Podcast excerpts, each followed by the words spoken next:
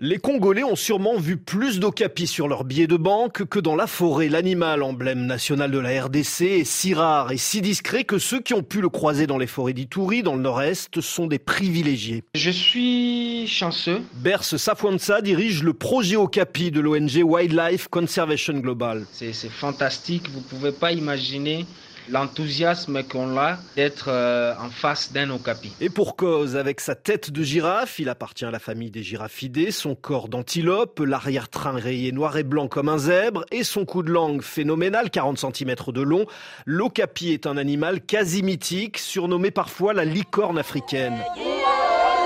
Unique au Congo-Kinshasa, Mondonga en Lingala n'a été identifié par un explorateur européen qu'à la toute fin du 19e siècle, l'un des trois derniers mammifères découverts dans le monde, mais bien connu et depuis longtemps des populations locales. Berce Safonsa. Ici, nous avons par exemple la communauté locale, les Mbouti, les Pygmées.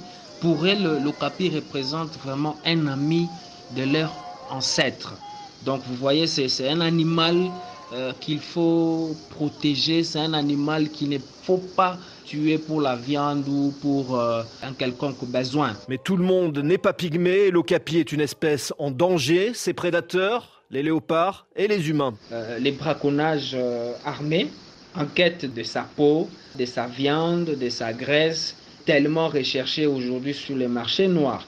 Euh, mais à cela, il faut euh, adjoindre aussi la, perte des habitats naturels ainsi que la présence des groupes des milices euh, et des mineurs illégaux dans et autour de la réserve. À l'état naturel, il ne reste que quelques milliers d'okapis. On passe à la question de la semaine.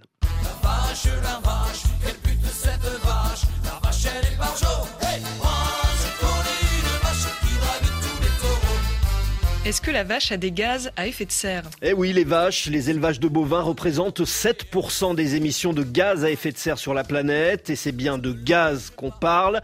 Les vaches rejettent du méthane en pétant et surtout en rotant, tout naturellement quand elles ruminent. Les prairies où les vaches font leur rototo sont des puits de carbone. Elles stockent le CO2. Oui, mais pas assez pour compenser. Les vaches ruminent leur mauvais bilan carbone.